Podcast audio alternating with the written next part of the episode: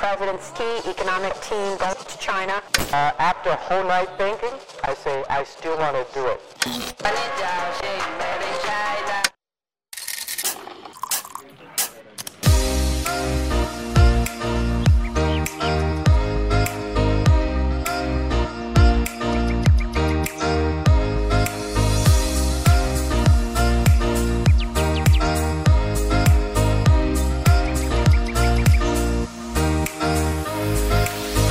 Everyone. We are Tech Buzz China by Pandaily, powered by the Sinica Podcast Network. We are a weekly podcast focused on giving you a peek into what's buzzing in the tech community in China.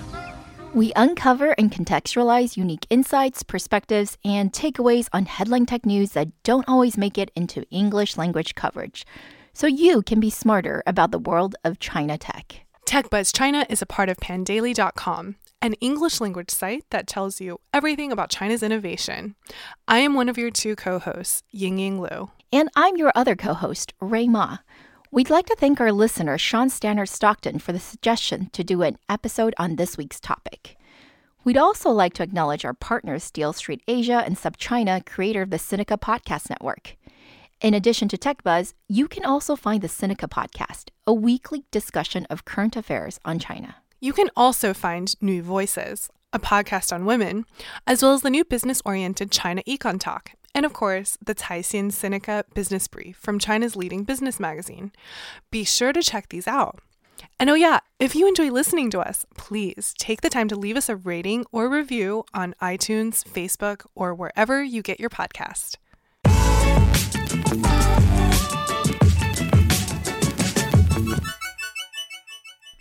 Okay, so Ying Ying, between the two of us, you are the only one who has actually ordered from Luckin. Tell us about that experience. Well, it was a sweltering day in early August of this year. And that first location I went to, there wasn't actually a store there. It was more of a kiosk. Also, I wasn't able to order even though I was already there in person and even with WeChat Pay. I had to first download the Luckin app and link my phone number and payments in order to place an order. Meanwhile, everyone else was just doing a quick pickup of something they'd already placed through the app. Or delivery people picking up orders, right? Yeah, because Luckin's model is basically that of preparing coffee at small outlets for takeaway or delivery of orders placed through an app. And honestly, that's all there is to it. You open the app, geolocate yourself, or choose a store. Select whether you're picking up the order yourself or needing delivery, and place your order. And as you notice, most people did that first instead of showing up at the store and then ordering. Yep, because it's not an actual cafe, it's an on demand cafe, an Uber for coffee. Most of its stores are not cafes in the traditional sense, where you sit down and enjoy your cup of joe, but like the kiosk I found myself at. In fact, a recent headline on Luckin asked, How come Luckin has hundreds of stores, but you don't see any of them? Good question. But I think that can be answered nicely by going back to the founding story of Luckin. And how convenient that you refer to Luckin as Uber for coffee, because that's not too far off from the background of the founding team. The now celebrity CEO of Luckin is a 43 year old woman by the name of Qian Zhiya, or Jenny. She wasn't well known prior to Luckin, but within entrepreneur circles, she was known as one of the hidden weapons of one of China's leading transportation companies, Shenzhou Youche, or UCar. UCar has a few main product lines car rentals, ride sharing, a car selling platform, and a financing arm for buying cars.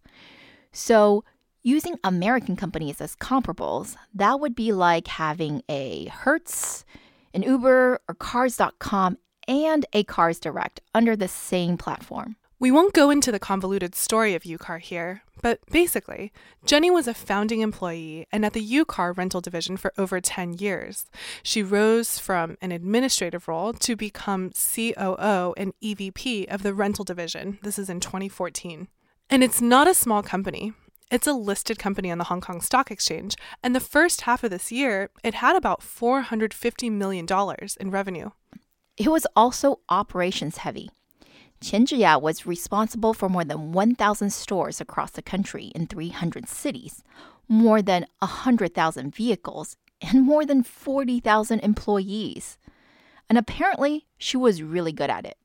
The founder and CEO, Lu Zhengyao, has himself said many times I am only responsible for strategic planning and business operations. As for how we actually operate, it's all up to Zhiya. So, any doubts about Jenny's operations expertise can probably be put to rest here. No doubt Luckin is growing even faster than Shenzhou, which took a decade to be where it is today, but she's already done it once, which probably helped to instill investor confidence that she could do it again. So that's where the rapid offline expansion comes in.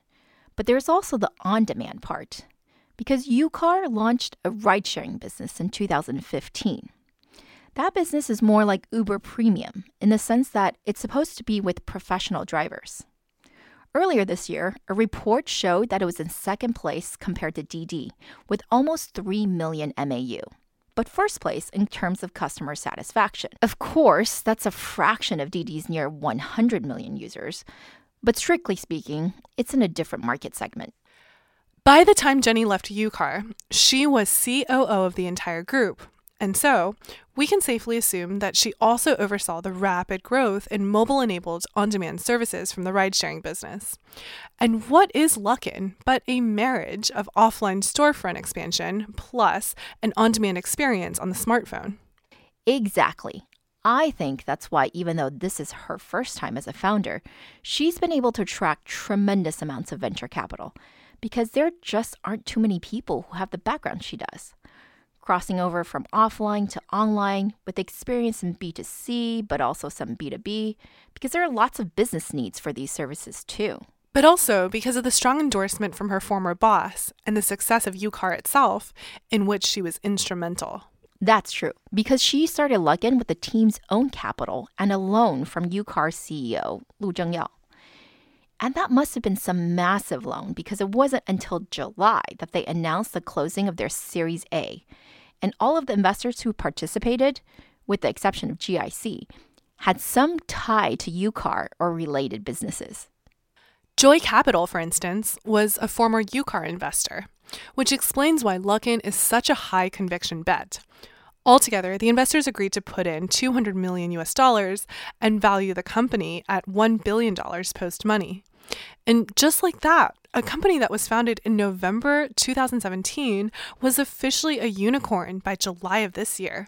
That is less time than it takes to grow an actual baby. Since then, the news about Luckin has always surrounded the number of stores that it has, probably because this is the metric that's easiest to understand. So before completing their Series A, Luckin was at 525 stores in 13 major cities. That was at the end of May of this year. But now, just six months later, as of the beginning of November, it's in 21 cities with over 1,400 stores. Almost tripling in stores means an equal hike in valuation? Not quite, but close. Reuters reported that Luckin might raise another round of up to $300 million, valuing the company at up to $2 billion. There were even rumors of Luckin talking to investment bankers about an IPO plan, which they have since denied. What do you think, though? Is it going to beat Pinduoduo's record to listing, which was just around three years? It just might. Okay, let's do the thing that every article does first, which is compare it to Starbucks. And then we'll explain why that doesn't make much sense. Okay, so per Starbucks' last earnings call, China remains its second largest market after the US and is the fastest growing, with double digit growth in total transactions. Starbucks has 3,400 stores in China. Supposedly, every 15 hours, a new Starbucks opens in China. I'm pretty sure all of you guys have been to a Starbucks somewhere. And let me just say, at least compared to the storefronts in the US, the Starbucks in China actually tend to be nicer. First of all, they're newer. Second of all, it's considered a premium brand in China versus mass market in many other places. So that's reflected in the locations, the decor, the prices of the drinks themselves. Yeah, you coffee snobs out there, please don't judge me, but I do drink Starbucks coffee. Usually just a daily brew or an Americano. And it's usually 50% more expensive in China than in the US. Before, it used to be that logistics and other non labor operating costs hiked up the prices. But I also think part of the reason that Starbucks continues to command such a premium is that it's considered an imported good, a luxury brand. And the thing about China that some of my F&B friends learned is that if you don't price your product at a premium, people might actually think you don't have the quality to back it up. True story. In any case, Luckin obviously took a cue. While it claims to be a better value than Starbucks, its standard Americano, for example, is 21 RMB or $3, not that much cheaper than the Starbucks China one, which will run you about 350. Sure, that's about 15% cheaper, but not really a steal, especially since I can get that for 250 here in downtown SF. Well, that's the standard stated pricing, but in actuality, it's a lot cheaper because if you buy two, you get one free. And if you prepay for five, you get five for free. So that's like half off, which is why so many people have tried Luckin. And in most cities, it's also free delivery if your order is above $5, which is basically just two of the cheapest coffees. And of course, then you get that third one for free. Jenny is playing the subsidy game here, just like many other startups in China when they first get started. She's stated publicly that the price of Luckin coffees are now lower than the cost, so she's purposely losing money on every cup. In fact, she's kind of flaunted, or at least acknowledged, the fact that she's prepared 1 billion RMB, or about 150 million US dollars, of cash to burn on customer acquisition. That's very Chinese thinking here and definitely evocative of the practices we saw in bike sharing, Groupon clones, basically every industry in Chinese tech. We'll see if that works. She's further stated that she really admires Lei Jun, the Xiaomi founder, who's promised never to make more than 5% on his hardware. I don't know if that means she's prepared to commit to the same thin margins, but I doubt it. I think it's just PR. And I would hope for her investors' sake that she's just kidding. But wait, we got sidetracked on the price, which is a differentiator right now, but maybe not so much of one when the subsidies end. But the other aspect, which is the storefront, is totally not comparable to Starbucks. I mean, Starbucks is so successful because it created and scaled the concept of the third place. That still remains its mission statement to be a neighborhood gathering place, to be the third place between work and home. Luckin is the opposite. So it claims to have four types of stores, which range from the largest, Elite, which is like their flagship store, probably going for a Starbucks reserve feel, then onto the relaxed tier, which is like a normal sit down cafe, then to a pickup store, which is probably what I visited that first time just for pickup, and finally a kitchen concept, which I don't really know, but from the description, just sounds like a kitchen only the first two remotely sound like Starbucks cafes or cafes at all. And they are the minority because most of Luckin locations are pickup or kitchen concepts. Even for the relaxed version, which are few and far in between, a reporter noted that it in no way felt like a third place, but more like a place where people take a short break and don't loiter. As for the elite, aka Starbucks Reserve version, we couldn't tell you what it looks like because, at least as of a few weeks ago, no such store existed. They are all TBD. And I'm willing to bet that is the plan all along to have very few elite stores because let's face it, Luckin was never going after Starbucks in the sense of taking over the Starbucks third place experience. It is only a threat to Starbucks in the sense that it delivers coffee with brutal efficiency. And Starbucks is going to lose but probably only those customers who only want caffeine. But it's not at all in danger of losing those who want to sit down and have a meeting in that third place. Of course, those who just want caffeine and aren't taking up valuable real estate for hours at a time are probably the most profitable customers. And in China, no one currently owns this segment. There are plenty of foreign coffee brands for sure, like Costa, Gloria Jean's, Pacific, etc but they're all fighting against Starbucks with a similar value proposition. Plus, only a very, very small portion of the population are coffee connoisseurs, so they aren't very picky with their coffee yet. In fact, most drink instant coffee. Yeah, I did too when I lived there. But Chinese people are still pretty behind when it comes to coffee culture, which means wide open market opportunity. Jenny is fond of citing the fact that in China, only 16% of coffee consumed is freshly brewed, whereas 84% is instant. And globally, these stats are pretty much reversed, with 13% instant coffee and 87% freshly brewed. And with per capita consumption in China at just 4 to 5 cups per annum versus 180 cups in Japan and Korea and double that in the US, there is a lot of room to grow. And actually, it has been growing. Growth rates have been more than 15% per year versus just 2% globally.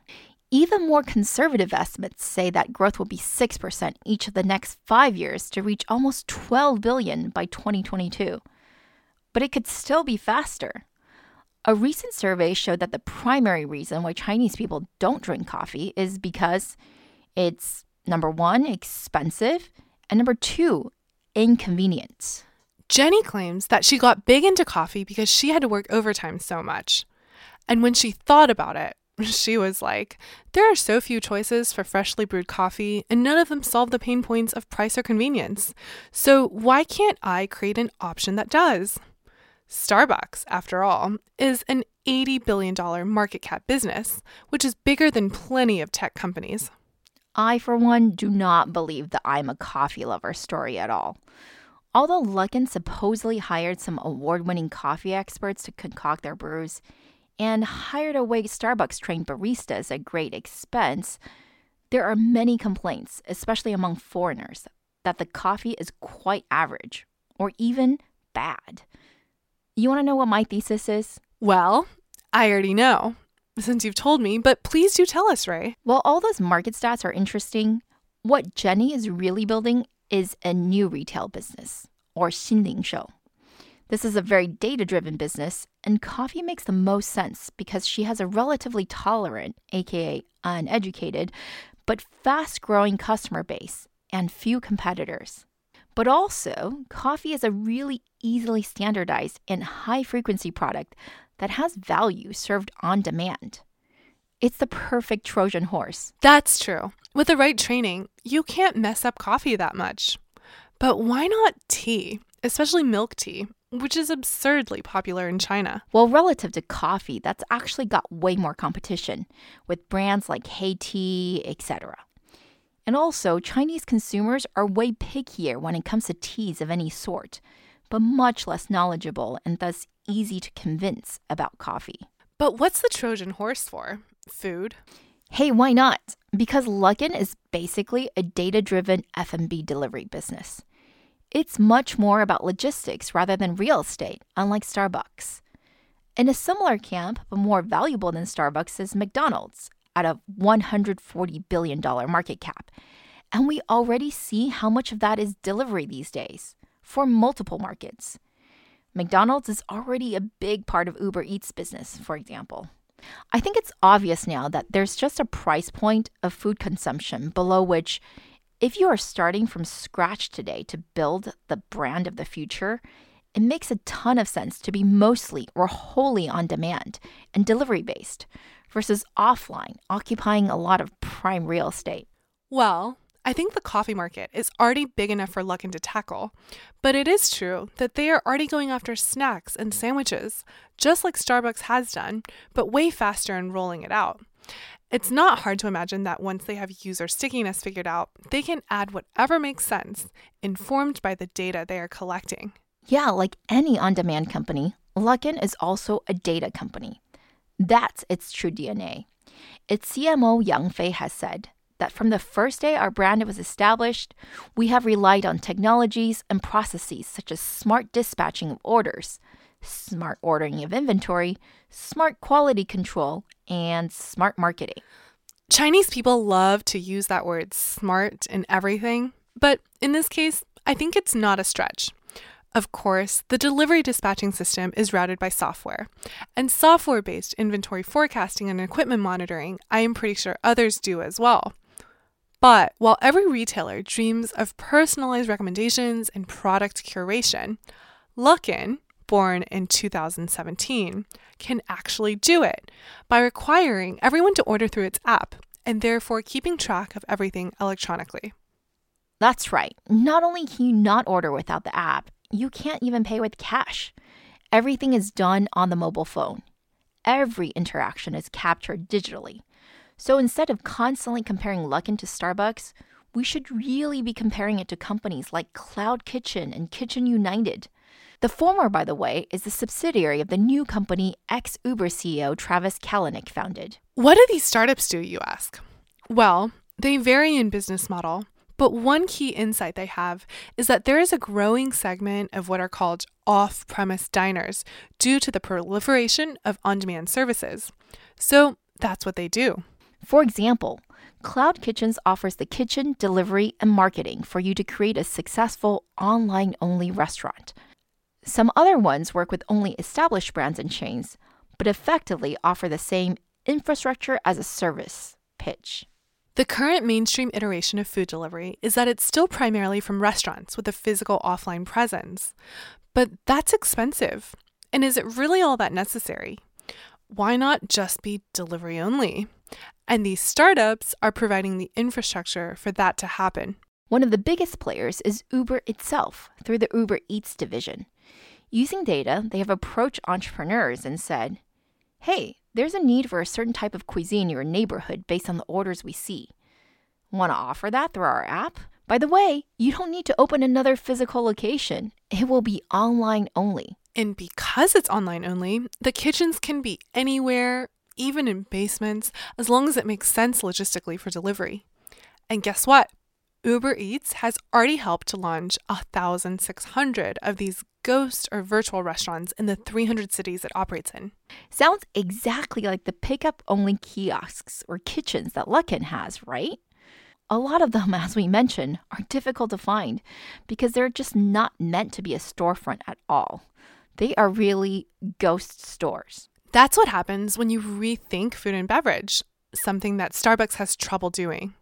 A typical case of the innovator's dilemma. So come on already. Luckin isn't really Starbucks. It's a cloud cafe that chose to own its own brand versus just building infrastructure like some of the US based startups we mentioned earlier. But that's because, again, in China, coffee is still a blue ocean sector, especially amongst office workers, which is really Luckin's primary target.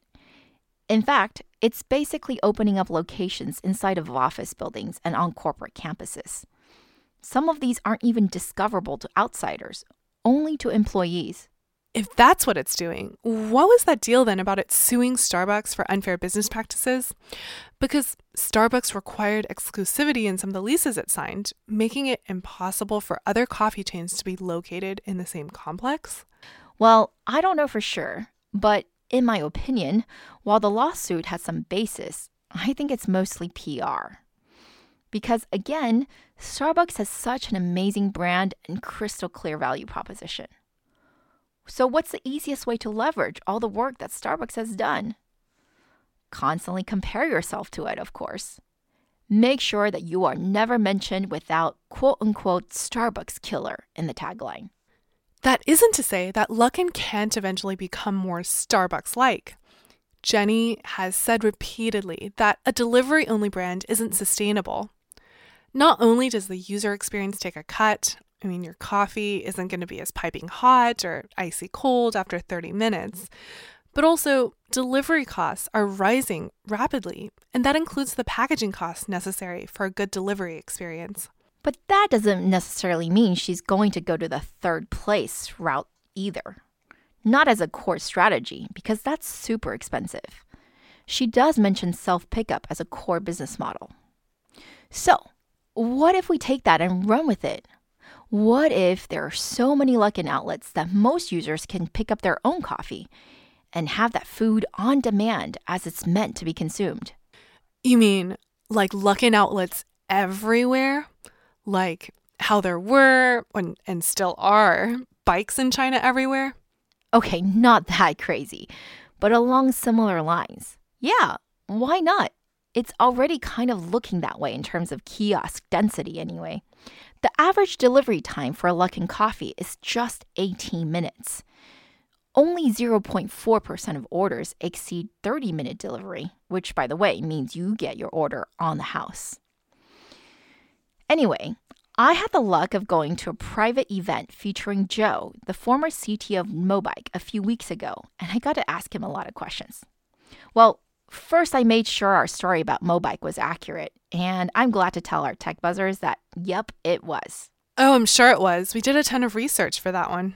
What he also said, though, and I think is a larger trend, not just in China, but also here in the US, is one of offline customer acquisition being cheaper than online.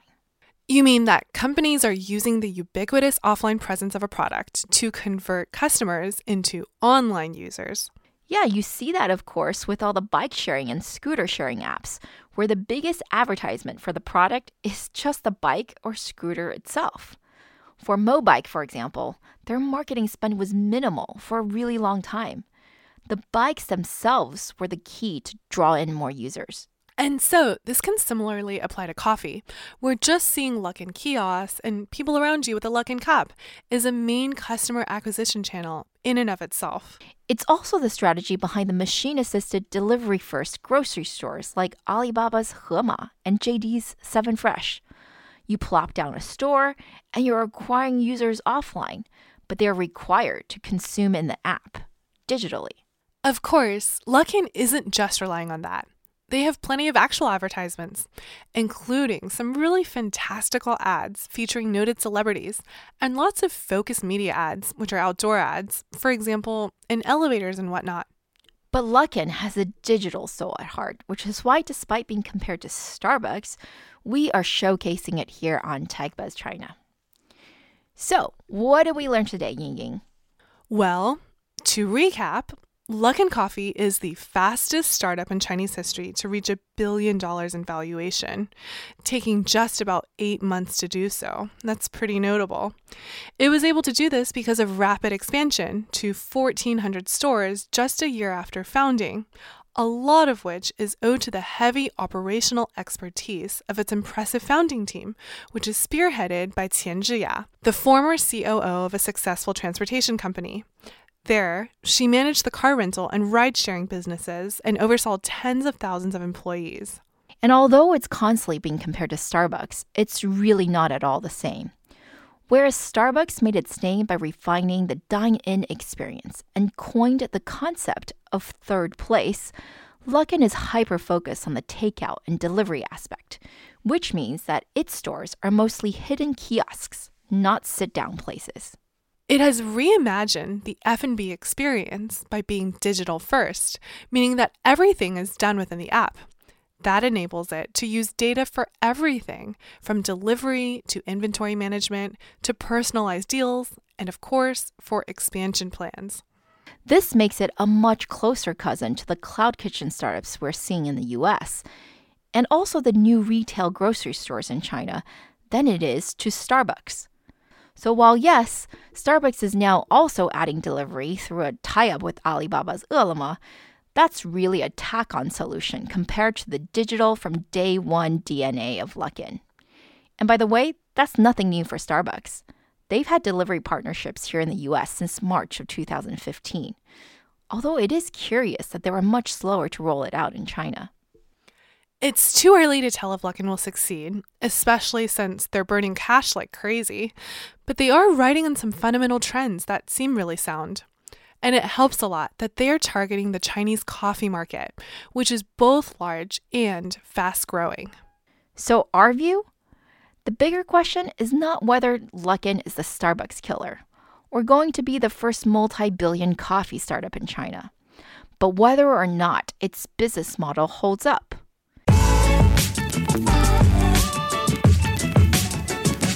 We recommend you read SupChina's profile on Jenny, as well as our friend Ed Sander's excellent piece on Luckin. You can also find us on Twitter at the Pandaily, TechBuzz China, and my personal account is R U I M A. And my Twitter handle is spelled G I N Y G I N Y. TechBuzz China by Pandaily is powered by the Sinica Podcast Network. Pandaily.com is an English language site that tells you everything about China's innovation. Our producers are Shaw Wan and Kaiser Kuo. Our intern is Wang Menglu.